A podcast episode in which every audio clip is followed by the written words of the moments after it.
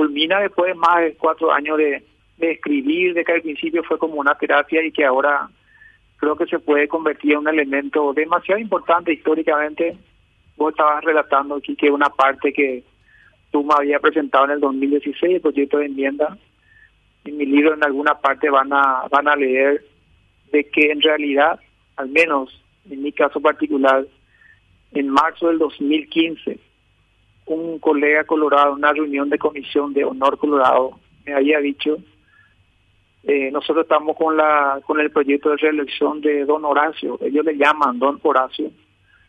para que no solamente cinco años sirva a su patria, porque el proyecto de él es mínimo diez años y si es posible hay que dejarle una persona como él en el poder. Entonces el proyecto de reelección no no nace ahí con Tuma. Esto ya era venía encaminado de antes que esas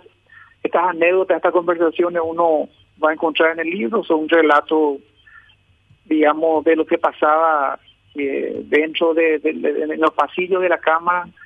La segunda parte sería lo sucedido el, el, la semana, que yo le llamo la semana en el libro, la semana especial que empezaba ese, aquel lunes, la semana de la enmienda de, sangre y luto, y, y bueno, y después la tercera parte sería el proceso de recuperación, todo lo que significó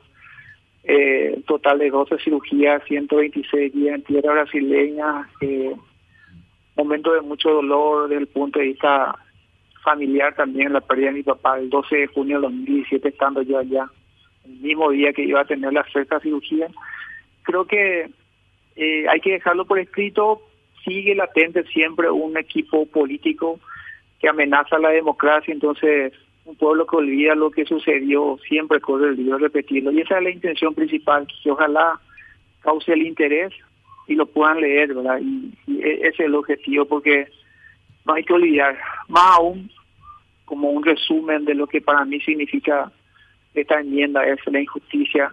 que sigue habiendo con la muerte de Rodrigo Quintana. Tenemos una memoria muy corta, como hacía un colega la semana pasada, nomás para no ir tan lejos,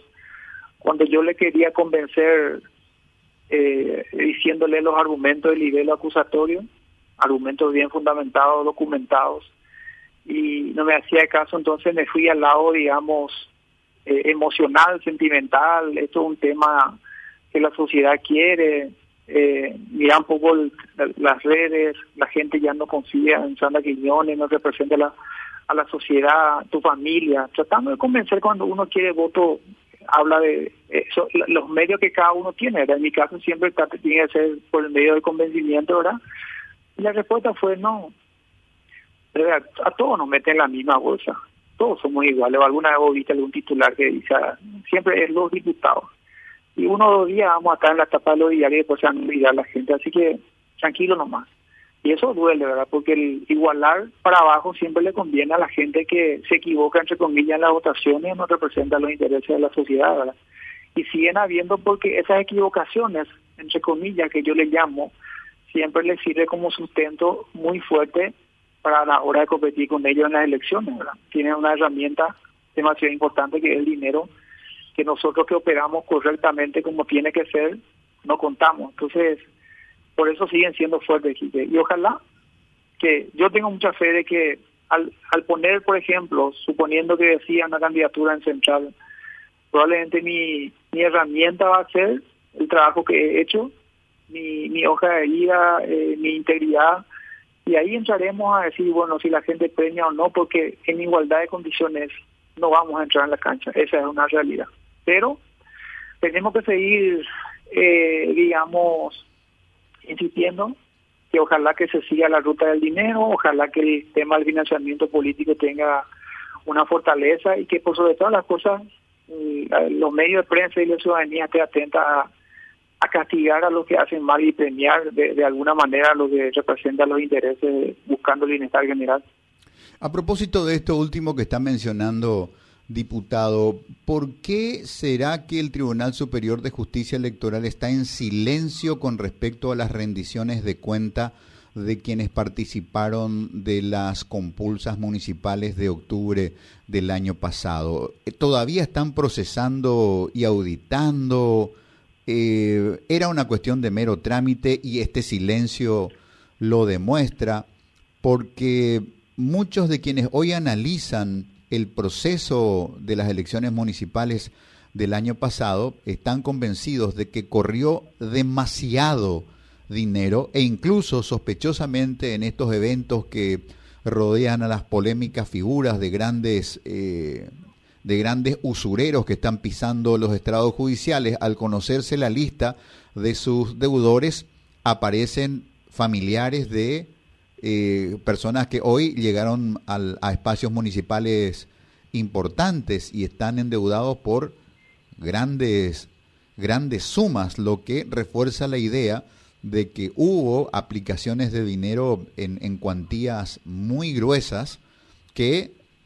deberían estar debidamente justificadas en esas rendiciones y que si no lo están, deberían generar alguna reacción. Y lo que tenemos es un silencio perfecto. Yo, a ver, yo creo que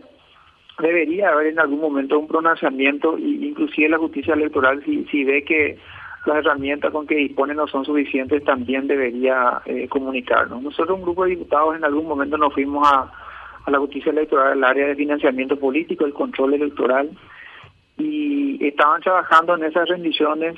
pero también nos dimos cuenta con los colegas con quienes hemos ido que probablemente los autores políticos poderosos que, que realmente eh, utilizan el dinero, generalmente va a ser el día de que le llamamos una cantidad suficiente de dinero que sacan para ese día, son los que más cumplen con los requisitos desde el punto de vista formal, ¿verdad? Yo creo que la ruta del dinero tiene que ser de una manera mucho más efectiva el día de la elección en cuanto al operativo fiscal, electoral, fiscal o las denuncias, porque ese es el día que más dinero sale yo planteaba en algún momento una idea en ese tiempo es, ¿será que en esa semana no puede haber un control riguroso de, de cuánta gente recibe de los bancos, de las cooperativas? O sea, algo pues tenemos que dificultarle a esta gente, porque evidentemente el dinero que le dan a los operadores eh, no entra por los medios correctos, ¿verdad? Por eso tanto dinero en efectivo circula. Entonces tenemos que potenciar esto en algún momento la justicia electoral, eh, tenemos que avanzar con ellos porque la ley dice que tienen que trabajar coordinadamente con la CEPRELAT, con, con la SED y también con la Contraloría. Entonces, cuando damos autoridad a muchas instituciones en un área, eh, a veces el resultado no es lo que uno desea, pero tiene que haber un reporte. Coincido contigo que tiene que haber un reporte de cómo fue. Eh, algo tiene que haber, algunas rendiciones que no cuadran y siempre va a ser importante. La, la credibilidad de instituciones se basa en sus acciones, ¿verdad? Entonces, eh, espero que en algún momento eh, tenga que haber un reporte definitivo eh, sobre determinados departamentos y sobre algunas ciudades sobre las elecciones municipales. Es, es un derecho que tenemos, es un derecho que contamos los ciudadanos de, de saber cómo fueron en realidad las cosas.